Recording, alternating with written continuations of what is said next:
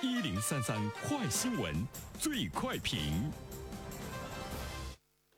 焦点事件快速点评，最快评。接下来我们关注近日一则某剧组在南大校园取景，当红明星遭冷遇的消息引发关注，舆论为南京大学学子们的反常表现点赞。有请袁生。你好，袁生。你好，晨曦。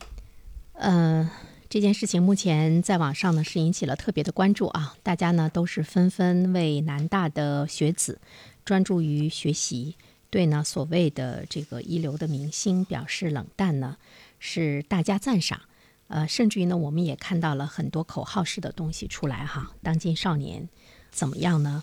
为自己的理想，为自己的这个价值，为国争光，要远离呢呃这些娱乐明星，不要呢把自己的热情倾注在呢这些戏子的身上啊，以免呢耽误自己的青春哈。希望更好的平衡自己的时间和精力，实现呢自己的人生的价值。甚至于呢，我们会看到呢，呃，还有一些对比啊，比如说会拿出别的学校出现的追星的状况加以呢这贬斥，呃，我觉得这件事情给到南大去拍戏的这几位明星可能也带来了比较大的思想压力啊，像范丞丞、张一山、呃关晓彤，呃被称为呢是这个流量明星，我估计给他们也会带来了很大的这个压力啊。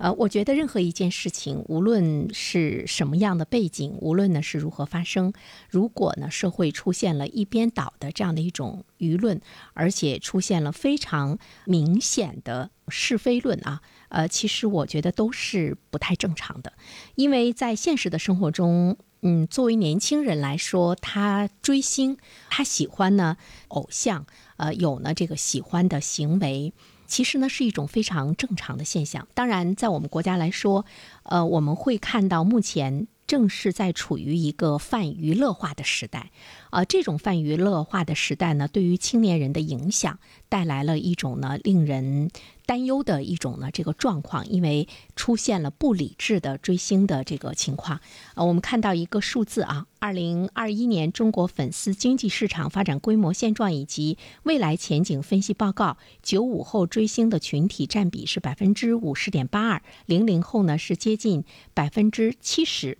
呃，这个状况是开始呢，令人呢比较呢担心啊，所以呢，我们就会看到出现了南京大学的学生对所谓的一流明星视而不见啊。专注于呢自己的学习，专注于呢即将来临的考试，甚至于呢对他们每小时七十五块钱招群众演员也是不屑一顾等这样的反应，让大家突然之间看到了希望。呃，其实，在更大的程度上来说，我们可能看到了异类。说到这个异类呢，加双引号哈，因为在现实的生活中，我们可能看到的、经历的更多的是呢，年轻人对于呢这个娱乐明星的这种无脑的追捧，甚至于前一段时间我们看到的有一些这个娱乐节目啊，那么粉丝为了投票倒牛奶啊等等这样的这个事件啊，所以呢，我们会看到出现了南大的这样一个现象，大家会觉得是异类。会觉得呢，也是这个表率，而且呢是物以稀为贵嘛，是呢比较稀少的状况出现，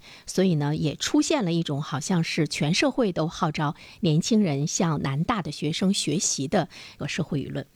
呃，其实我个人觉得，首先我们把任何现象的这个发生和存在，应该呢是视为一种正常。今天在南大啊，对于呢这些明星们的一种的无视，它是正常的。那么明天可能在另外一所大学，那么出现了很多人的这种追捧，出现了很多人的这个关注。它也是正常的，因为一个正常的社会呢，它是允许各种各样的现象的存在。那么，至于我们希望什么样的状况能够出现多一些，这是一个社会长期的一种价值的引导，一种长期的文化的熏陶。而不是简单的这样的一两件事情抓住不放，呃，大吵特吵。如果我们从价值观、人生观这方面的引导，在教育中，在整个社会的价值的评判中，并没有根本的改变的话，我觉得单独的这样的一件事情，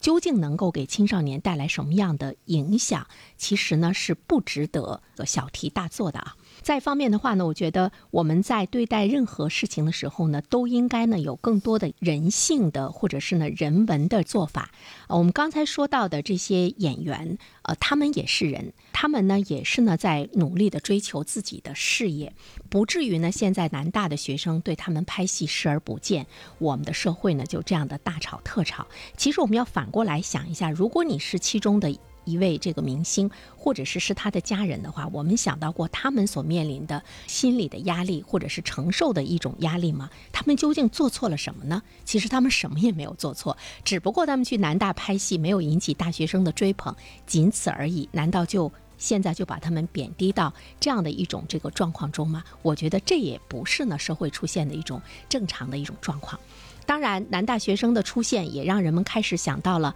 好的大学，大学生在好的大学受到的环境的影响，环境的这个熏陶。那么，我们也没有必要呢去贬斥或者是呢贬低相对比南大来说不那么优秀的大学的大学生们，他们就一定呢会去追捧明星。好了，晨曦，嗯，感谢原生。各位听友，大家好，感谢始终如一收听原声评论。不知道你是否听过原声读书？最近呢，上线了一本书《终身成长》，非常期待着你可以听到它。《终身成长》这本书很有名气啊，它坐镇亚马逊心理类畅销榜已经有十年的时间。这本书呢，是向我们讲述思维模式会对我们的行为方式产生深远的影响，可以决定我们成为什么样的人。它颠覆了传统成功学的观念。您可以搜索“原生解读终身成长”。就可以听到喽，谢谢你。